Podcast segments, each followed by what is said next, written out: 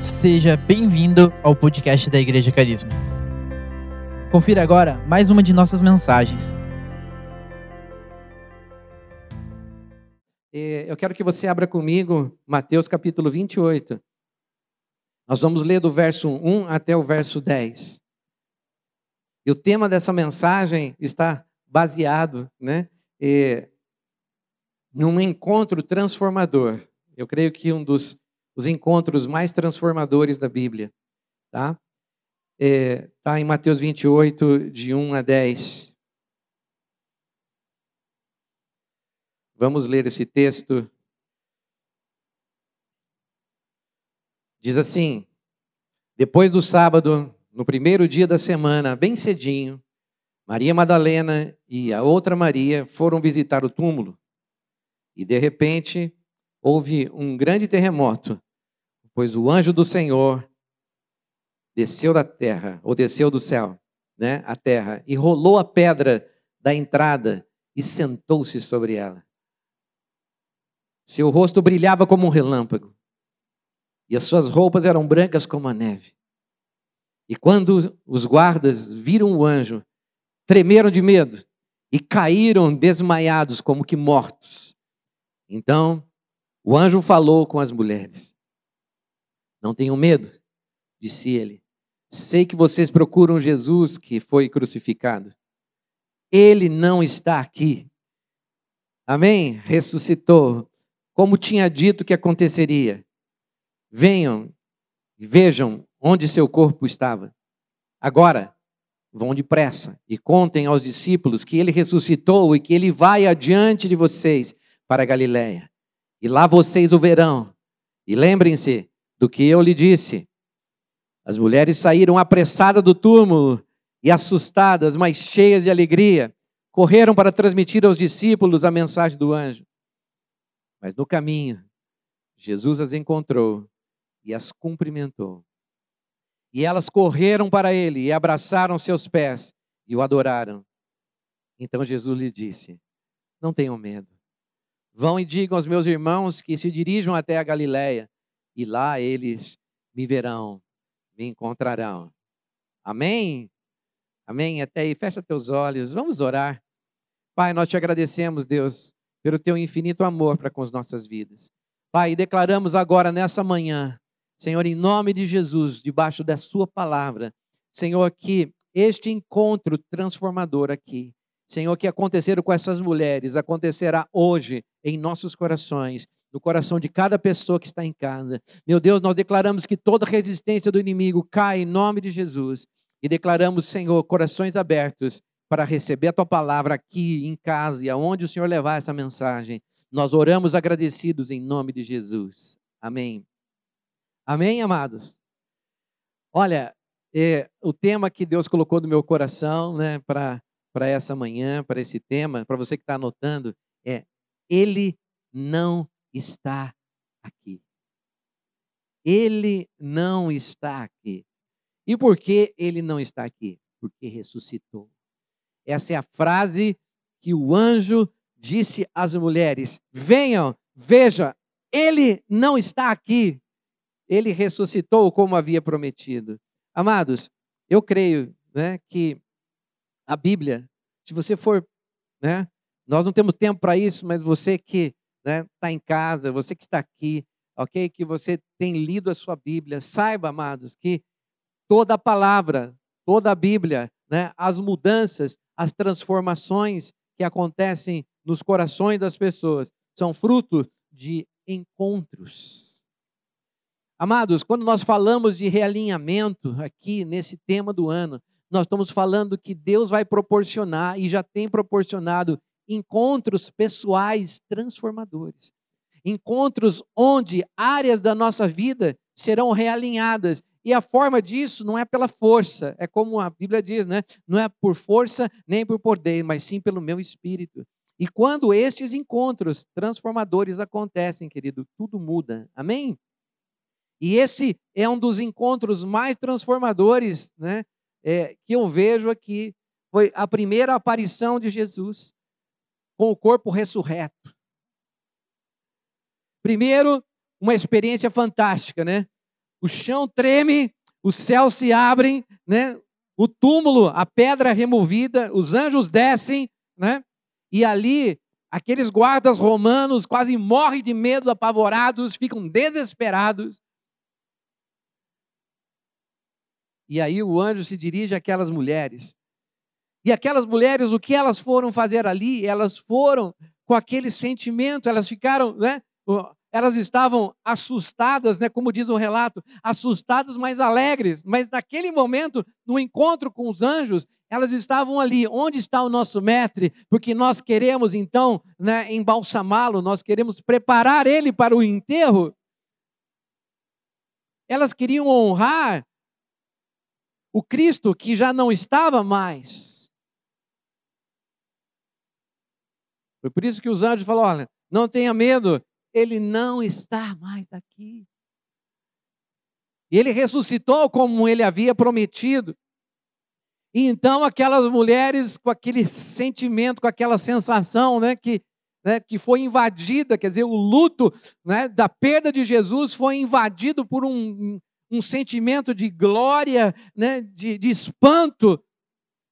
E elas saem, então correm, porque o anjo diz: então vá e anuncie, fale isso para todos. E elas então saem né, com esse misto de sentimentos, de né, assustadas, mas alegres. E aí então, no caminho, elas encontram com o próprio Cristo ressuscitado.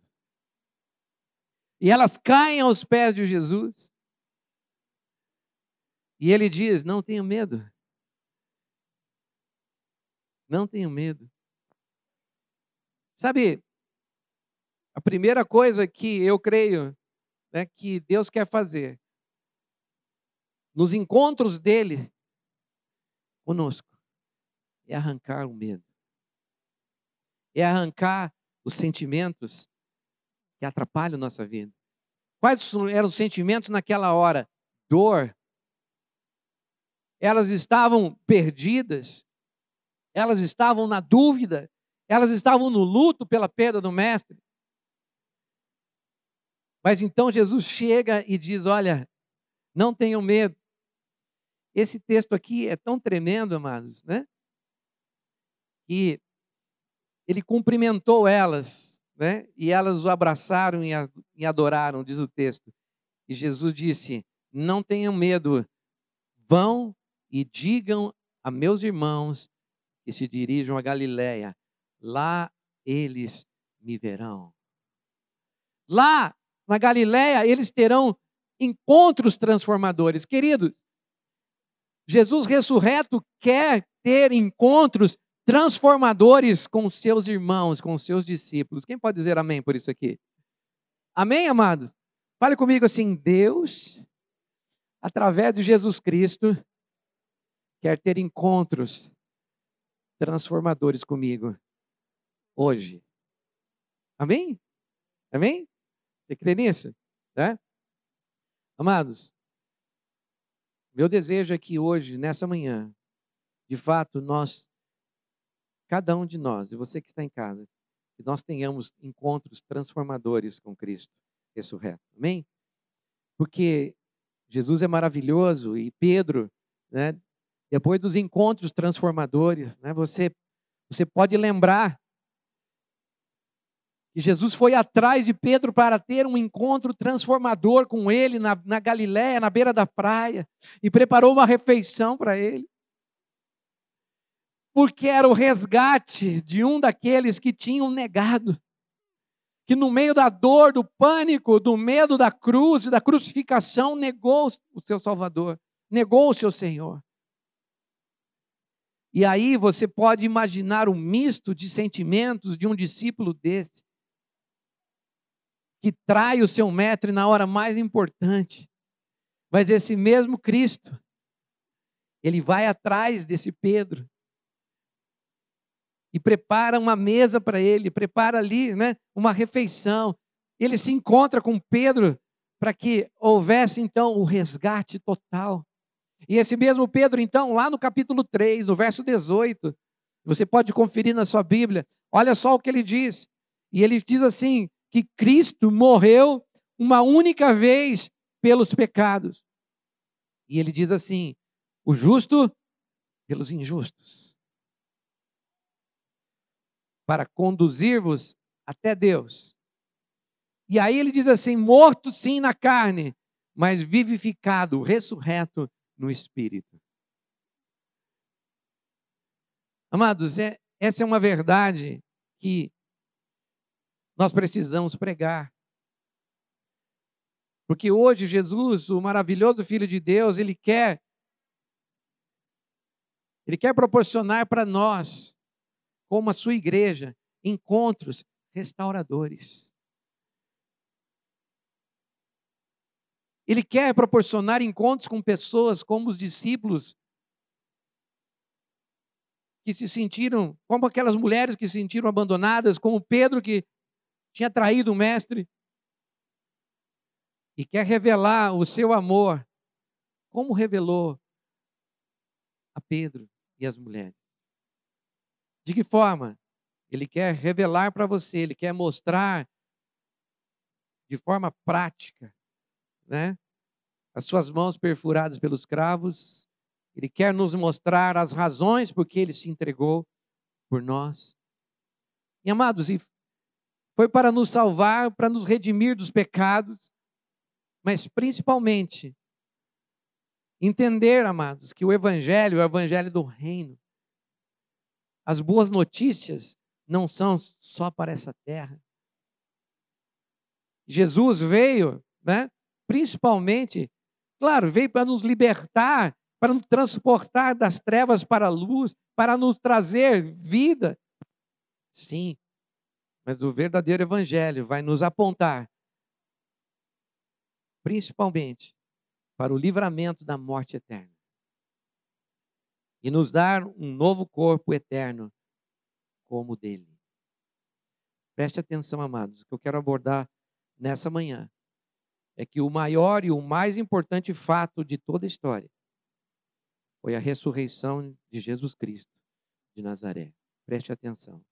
Esse foi o evento mais poderoso que aconteceu na terra. E que através dele, então, eu e você podemos ter a esperança não somente de perdão, mas de uma vida eterna. Amados, entenda. Os soldados que crucificaram a Cristo, eles não imaginavam que eles estavam consumando um plano do Pai. Quando nós cantamos aqui, que ele é um sacerdote perfeito, que há um plano perfeito. Amado Jesus, ele executou perfeitamente, ele consumou o plano do Pai, que está lá profetizado em Isaías. Foi do agrado do Senhor fazer moê-lo. Para que pelas suas moeduras, pelas suas pisaduras, nós fôssemos sarados. E os executores, né? Os algozes, que eram os soldados, aqueles, talvez alguns daqueles estavam ali depois no túmulo, quando aconteceu aquele terremoto. Mas três dias antes, eles eram aqueles que estavam, então, cravando os pregos na mão de Jesus. Os soldados que, então, crucificaram Jesus. A Bíblia diz que eles abaixaram as espadas e aterrorizados, eles disseram: verdadeiramente este era o Filho de Deus. Mateus 27, 54. Olha só o que diz esse texto. O centurião e os que com ele guardavam a Jesus, vendo o terremoto que aconteceu ali na crucificação e tudo que se passava, ficaram possuídos de grande temor e disseram: Verdadeiramente este era o Filho de Deus. Observe a frase, amados. Ali no capítulo 28, a ressurreição, no capítulo 27, a crucificação. E ali também houve um grande terremoto, uma grande manifestação do poder de Deus. E aqueles soldados que eram os algozes fazendo aquilo na crucificação, eles disseram verdadeiramente: Este era o Filho de Deus. Essa expressão, este era, demonstra algo. A impressão é que, a partir daquele momento, Jesus não era mais nada, ele era o Filho de Deus até a crucificação. De longe, amados, as mulheres observavam lá um mestre morto, pendurado na cruz. E aí aquele misto, né? Das lembranças. Todos os bons momentos vividos com o rabi, com o mestre, naquele momento de dor, parece que são apagados da nossa memória.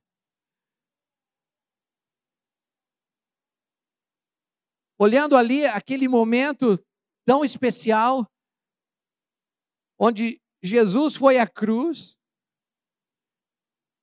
os milagres, as curas, os leprosos sendo limpos, né?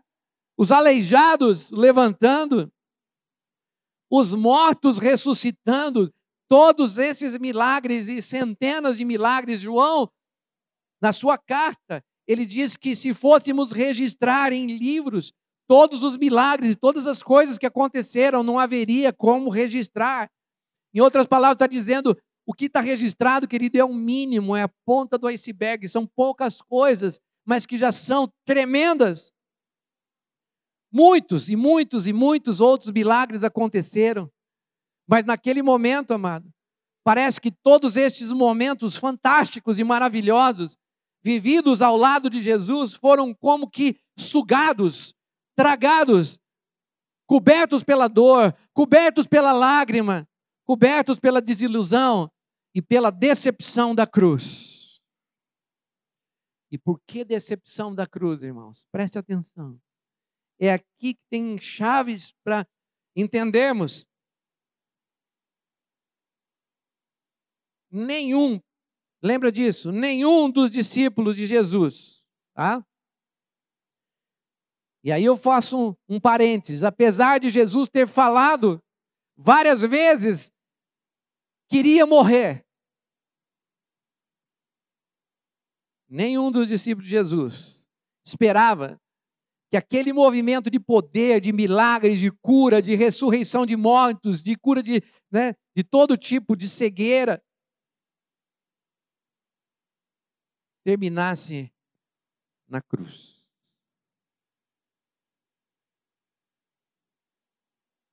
Eu quero fazer uma aplicação prática sobre a ótica dos discípulos. Pegando essa ótica dos discípulos, eu pergunto para você que está em casa, para você que está aqui, como você reage quando as coisas não saem como você esperava? Como você reage? Como os discípulos reagiram aqui nessa situação? Você lembra a reação de João, a reação de Pedro e dos discípulos? Eles estavam vivendo aquele, aquele movimento de três anos de milagres e de coisas tremendas, e de repente, qual foi o sentimento ao ver Jesus sendo açoitado? Ao ver Jesus sendo então né, direcionado para a cruz? Como foi ver aquele mesmo Cristo na cruz, crucificado? Decepção, surpresa, abandono, culpa. Para alguns, surpresa, para alguns, decepção, para outros, culpa por ter negado. Então, sobre essa ótica dos discípulos, amado, eu quero colocar para você que muitas vezes nós fazemos planos Jesus avisou: olha, tudo isso que vai acontecer, tá? Eu vou morrer, mas eu vou ressuscitar.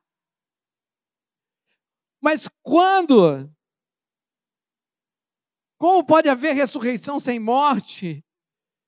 E os discípulos só ficaram focados numa parte da verdade. Irmãos, muitas vezes nós queremos o evangelho somente de uma parte. Aquilo que a gente pensa que é bom para nós. Quando fala de morte, ninguém quer saber. E mesmo Jesus dizendo: Olha, eu vou morrer, eu vou ressuscitar, eles não imaginavam que esse era o plano perfeito. Eles não podiam entender isso. Amados, e sob a nossa ótica humana, como nós reagimos quando nós nos decepcionamos com alguma coisa, com alguma pessoa, com alguma situação que você pediu a Deus, mas não aconteceu? Como reagimos? Qual a sua reação? Qual a nossa reação?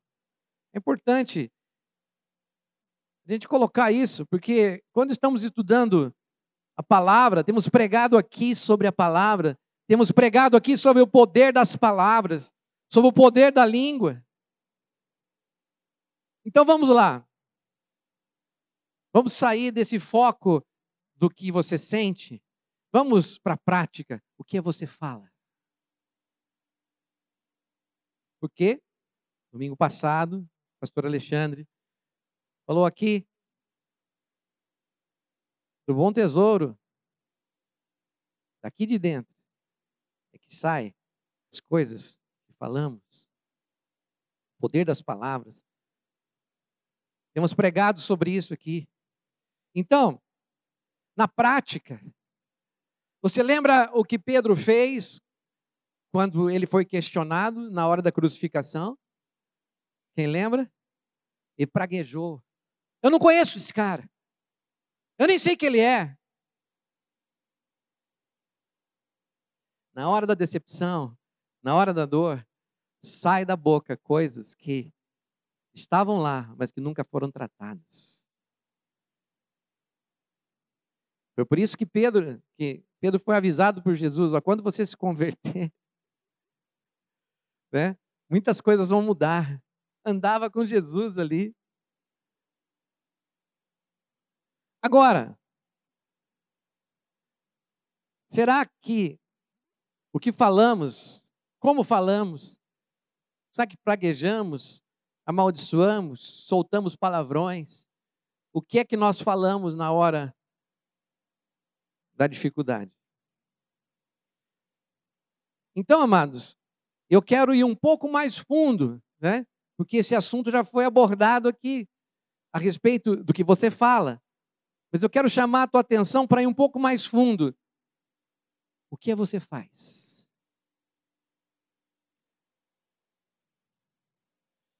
Você lembra que depois de ter negado o mestre, o que é que Pedro fez? Quem lembra?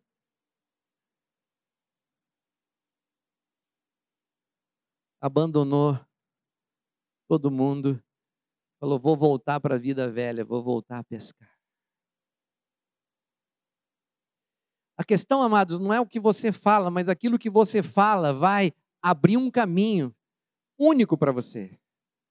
Pedro, através da negação, através da traição do mestre, ele só tinha um caminho: voltar. E eu quero dizer, amados, que indo um pouco mais fundo, eu pergunto o que você faz quando você se decepciona com algo, porque Pedro estava esperando que um mestre realizasse coisas extraordinárias. O foco dele e dos discípulos não era a crucificação, nem a morte mas era continuar a realizar aquela obra fantástica. Então, amado, quando algo para, maravilhoso está acontecendo na tua vida e para, como você reage, o que você fala, o que você faz?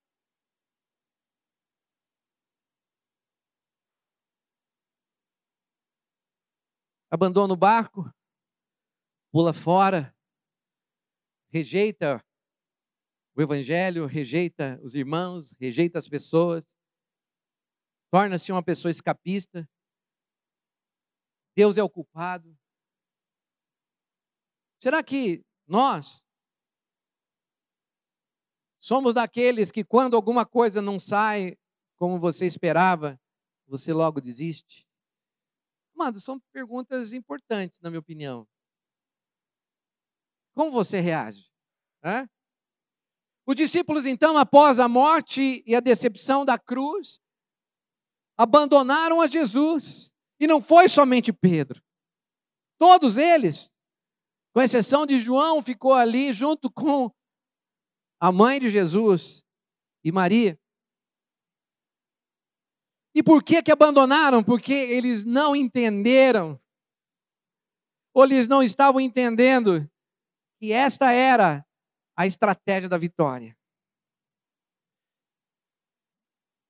Primeiro a vergonha da cruz, e depois o triunfo da ressurreição.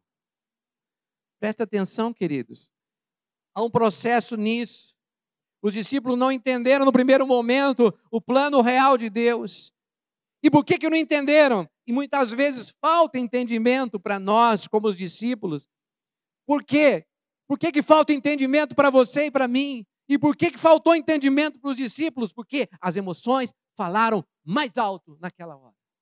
E eu vou dizer para você: o que faz coisas ruins, palavras ruins, ações ruins acontecerem na nossa vida, porque a gente não entende o plano, porque na hora de entender o plano espiritual, as nossas emoções falam mais alto, a sua e a minha alma falam mais alto. Aquilo que a gente pensa que é melhor para nós nos causa decepção.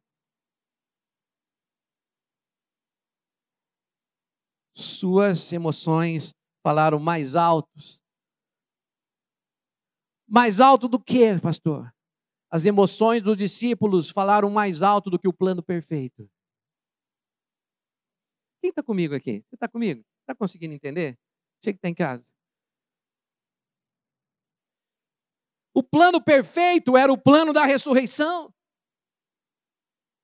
Mas, ao invés de entender e celebrar a morte e a ressurreição, porque no terceiro dia ele vai levantar dos mortos, não! Se sentiram abandonados, se sentiram rejeitados, se sentiram desanimados, se sentiram tristes. E você, como reage? Será que você se deixa dominar pela tristeza também? Pelo medo? E desânimo quando se decepciona? Você quer sair correndo e desistir de tudo, como os discípulos? Ou você sabe que depois da tempestade, depois da dificuldade, e até mesmo depois do luto, haverá esperança, bonança? O choro pode durar a noite inteira, mas a alegria vem pela manhã. Amém? Amém? Você que está em casa, amém? Amados, eu estou abordando uma questão aqui, tá? Que eu chamo às vezes de uma amnésia. Por quê? Porque os discípulos tiveram amnésia, esqueceram-se de tudo o que ouviram ou que viram Jesus realizar inclusive ressurreições. Por que é importante falar nisso? Porque durante três anos e meio eles conviveram né, com os relatos, mas muito mais, né? Os relatos são somente algumas coisas. Existiu muito mais coisas que aconteceram que os discípulos viram presencialmente. Mas na hora da cruz, parece que uma amnésia vem. Eu quero dizer, amados, que nem mesmo as advertências de Jesus sobre a sua morte foram compreendidas. Abre comigo lá em Mateus 20, versos 18 e 19. Jesus avisou, ele disse assim: ouçam, preste atenção, ouçam, nós, preste atenção, estamos subindo para Jerusalém. Ouçam, preste atenção, irmãos, ouça isso, ouça. Estamos subindo para Jerusalém, onde o filho do homem será o quê? traído. Segundo lugar, entregue aos principais sacerdotes e aos mestres da lei. O que, que vai acontecer? Eles os condenarão à morte e o entregarão aos gentios, para que zombem dele, para que o açoitem, para que o crucifiquem. Mas no terceiro dia, porém, ele ressuscitará. Porém, irmãos, ao verem Jesus na cruz. Parece que todas essas palavras se diluíram, desaparecem. E qual que é a abordagem que eu quero colocar sobre a ótica dos discípulos para nós? Porque somos discípulos. Às vezes, ficamos dessa forma. Sim ou não? Como os discípulos. Quando vivemos ou vemos uma situação que é impossível em nossas vidas. Parece que é uma amnésia toma conta de nós. Nós nos esquecemos dos milagres que Deus já fez em nossas vidas.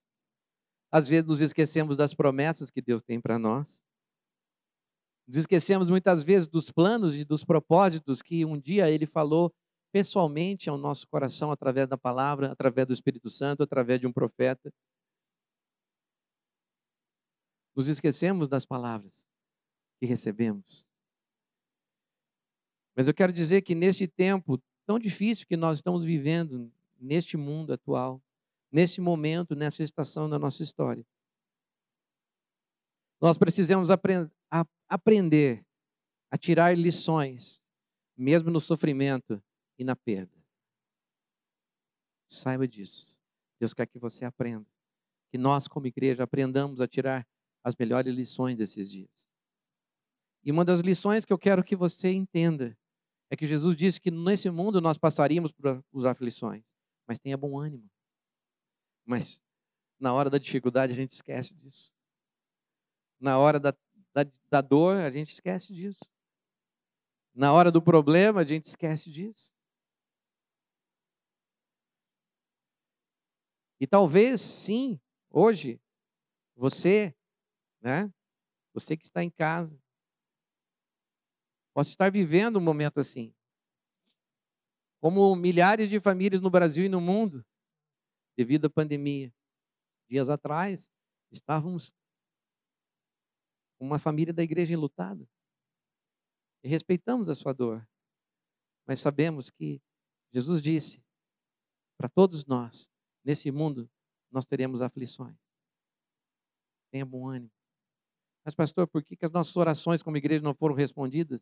Isso está diante de Deus. Nós oramos com fé.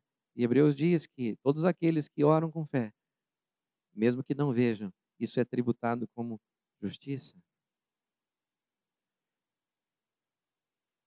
Então, ao invés de ficarmos murmurando e reclamando ou né, colocando a culpa em Deus por uma resposta que não veio, a gente vai dizer, Senhor, eu criei até o fim, e isso vai ser imputado como justiça. Seja o sim, seja o não. Você compreende isso? Você está comigo? Amados, Jesus cumpriu a sua missão. No terceiro dia, ele abandonou o túmulo para mostrar que os projetos de Deus, projetos do Pai, jamais podem ser frustrados. Quem pode dizer amém por isso aqui? Queridos, é tão importante você entender isso, que Jó também conhecia essa verdade. Lá no Velho Testamento ele diz: olha, né, aquelas, lá em 42, verso 2: sei que podes fazer todas as coisas. E o cara estava entendendo o que ele estava falando. Sei que podes fazer todas as coisas.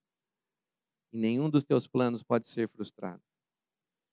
Mesmo quando a gente perde. Mesmo quando aos olhos humanos a gente está num desespero.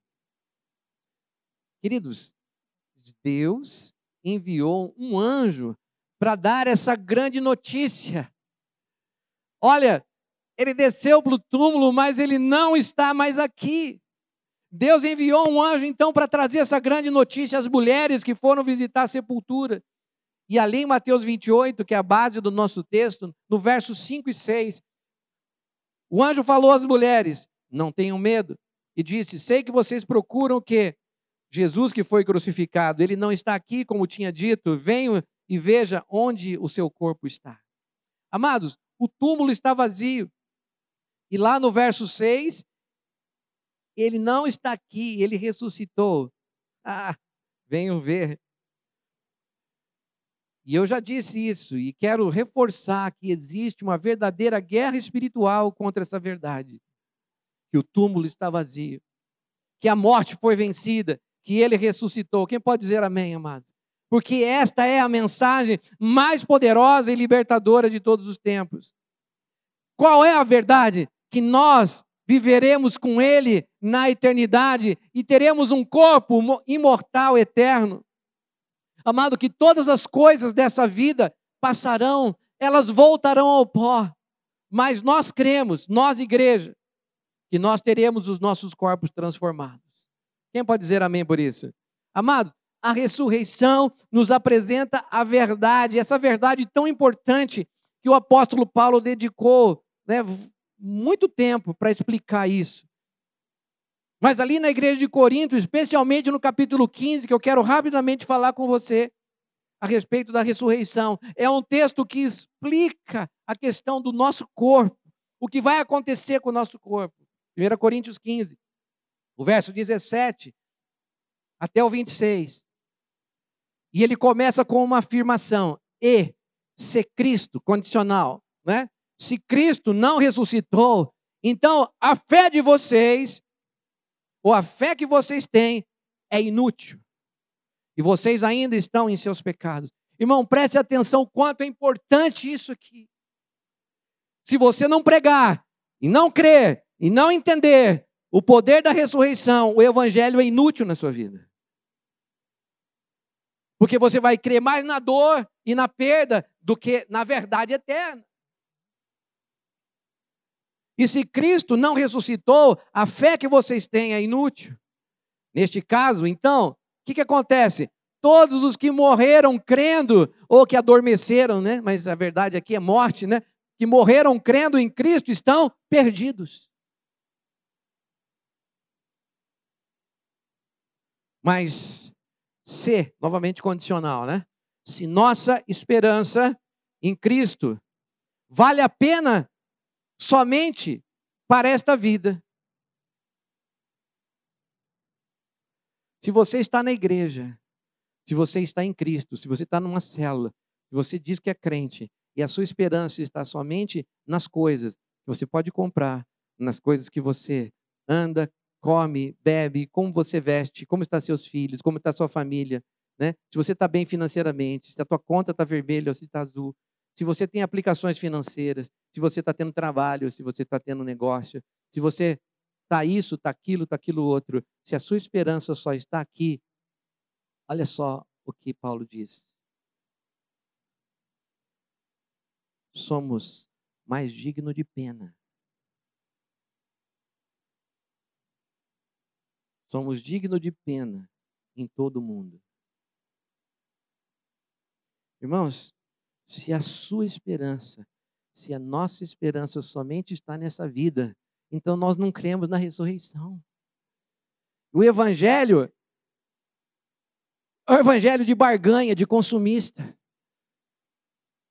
Como se Deus fosse uma lâmpada que você esfrega. E você tem direito a alguns pedidos para realizar alguns desejos.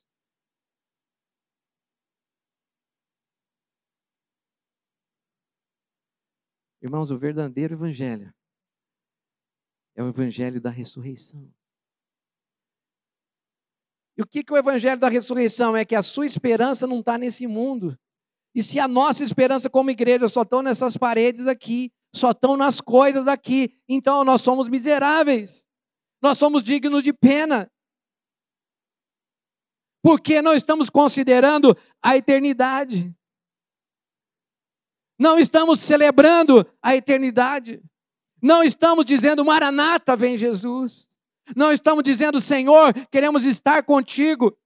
Queremos andar contigo. Queremos galardões de andar na tua presença. Mas, graças a Deus pelo mar, né? Mas Cristo, de fato, ressuscitou dos mortos ele é o primeiro fruto da colheita de todos os que morreram, ou de todos que adormeceram. Você está entendendo essa linguagem? Né? Uma linguagem clara, não precisa nem explicação. Uma vez que a morte entrou no mundo por meio de um único homem, que foi Adão, né? agora a ressurreição dos mortos começou por meio de um só homem, o segundo Adão, Jesus Cristo.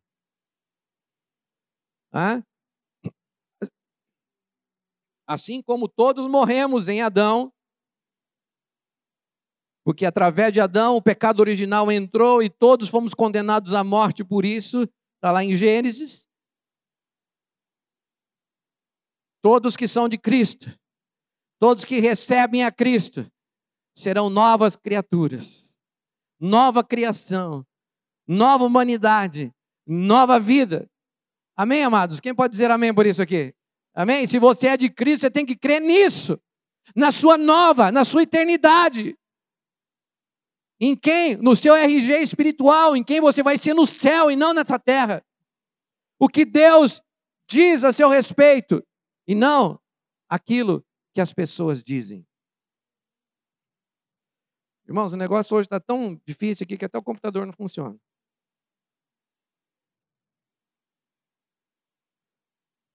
Está entendendo que esse negócio aqui tem alguma resistência, né? Sim ou não? Hum. Mas eu quero dizer para você que nenhuma dessas coisas vão impedir você de conhecer a verdade. Amém? Glória a Deus por isso, amados. Olha,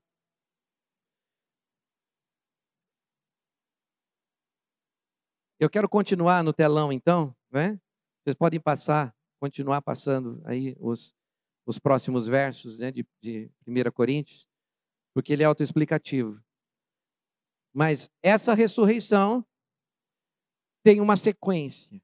Entenda a sequência da ressurreição, né? Olha lá no telão, olha na sua Bíblia, acompanha na sua casa.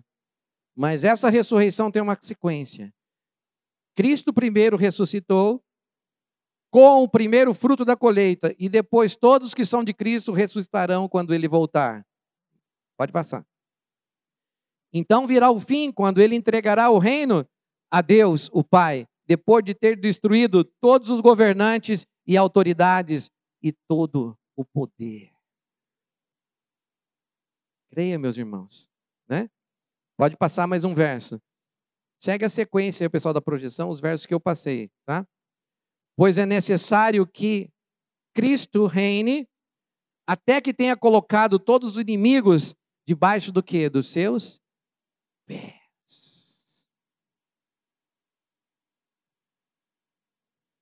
Veja, irmãos, o que a Bíblia diz. E vamos terminar aqui nessa, nessa primeira parte de Coríntios 15. E qual é o último inimigo a ser vencido? Olha lá. O último inimigo a ser destruído é a morte.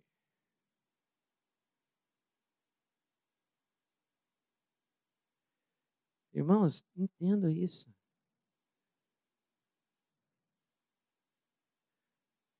Pode colocar o verso 27 aí. Vai, vai na sequência que eu coloquei para você, até onde eu, eu coloquei. Pois as Escrituras dizem: Deus colocou todas as coisas sob a autoridade dele. Claro que quando se diz todas as coisas estão sob autoridade, isso não inclui aquele que conferiu autoridade a Cristo. Estou falando de Deus. Né? Vai para aquele outro, outro trecho ali de 1 Coríntios, na sequência. Um pouquinho mais para frente. Isso. Tá? A partir do verso 42. Veja só. O mesmo acontece com a ressurreição dos mortos. Então, Paulo está explicando que quando morremos, o corpo terreno é plantado no solo, mas ele ressuscitará para viver para sempre. Verso 43. O nosso corpo, Paulo está explicando, é enterrado em desonra, mas ressuscitará em glória. Entenda, irmãos, isso aqui é podre, isso aqui é pó, isso é desonra mas ele ressuscitará em glória. Ele é enterrado em fraqueza, em dificuldades, em dores, mas ressuscitará em força. Você entende, queridos? O foco das pessoas estão nessa terra. Mas quando você olha para um encontro transformador, onde o próprio Deus envia os anjos para dizer: Ele não está aqui, ele ressuscitou. Ele teve que passar por esse processo de enfermidade, de dor, de fraqueza, de açoite, de morte, para que eu e você pudéssemos ter vida. E se ele não ressuscitou, então o nosso evangelho é inútil. E se você tiver o evangelho água com açúcar, que só olha para as bênçãos dessa vida, então a sua fé é inútil. Entendam isso. Verso 45. As escrituras nos dizem: o primeiro homem, Adão, se tornou ser vivo, mas o último Adão é espírito que dá vida. Vai passando os textos para mim até onde eu coloquei aí, por favor. Primeiro vem o corpo natural, depois o corpo espiritual. O primeiro homem foi feito do pó da terra, enquanto o segundo homem veio de onde? Do céu. Os que são da terra são como um homem terreno, e os que são do céu são como um homem celestial. Da mesma forma que agora somos como homem terreno, algum dia seremos como homem celestial. Amém, amados? Glória a Deus por isso. Paulo está explicando, né?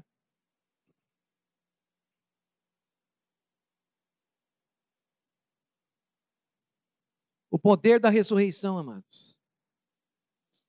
O porquê ele não está aqui, por que ele teve que passar por esse processo. Porque todos nós vamos passar pelo processo de morte, de fraqueza. Todos nós vamos passar por esse momento de dor e desonra, mas o nosso corpo será ressuscitado. Eu estou dizendo, irmãos, que o nosso corpo físico não pode herdar o reino de Deus. Preste atenção. Mas o que Paulo está dizendo aqui, este corpo mortal não pode herdar aquilo que durará para sempre. É por isso que este corpo nosso precisa descer à terra e ele depois precisa ser transformado. Né? Olha aí. Verso 51. Até o negócio aqui está falhando. Né?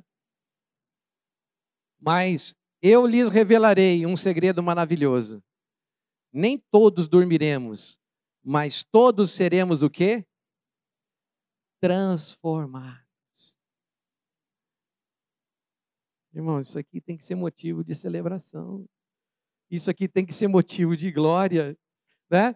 Veja lá, acontecerá num instante, num piscar de óleo, ao som da última trombeta, pois quando a última trombeta socar, tocar, soar, aqueles que morreram ressuscitarão a fim de viver para sempre, e nós que estivermos vivos também seremos transformados. Esse é o evangelho de verdade, irmão. O resto é conversa. Um dia seremos transformados. Pois o nosso corpo mortal precisa ser transformado em corpo imortal.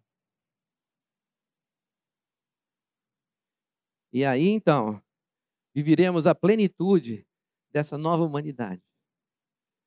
Viveremos com Ele, teremos o mesmo corpo, né? Imortal e espiritual que Ele. Verso Põe mais um aí para mim, acho que deve. Foi até aí? Então, quando o nosso corpo mortal tiver sido transformado em corpo imortal, se cumprirá a passagem das Escrituras. Exatamente, vamos fechar aqui, né? Que diz assim: a morte foi engolida na vitória. Isso, irmão.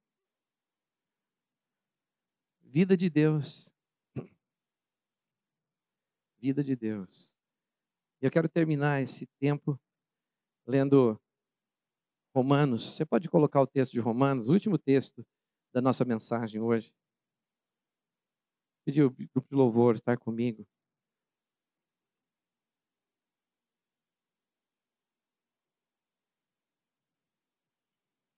Romanos 8. Ele começa com uma condicional, sempre. Né? Mas preste muita atenção nisso.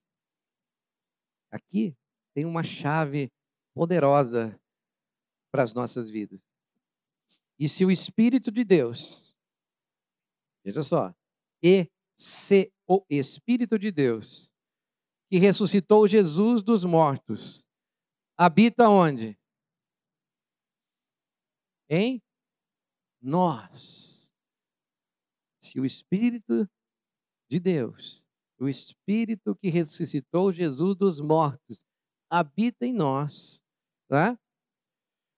O Deus que ressuscitou Jesus Cristo dos mortos dará vida ao seu corpo mortal por meio desse mesmo Espírito que habita em vocês.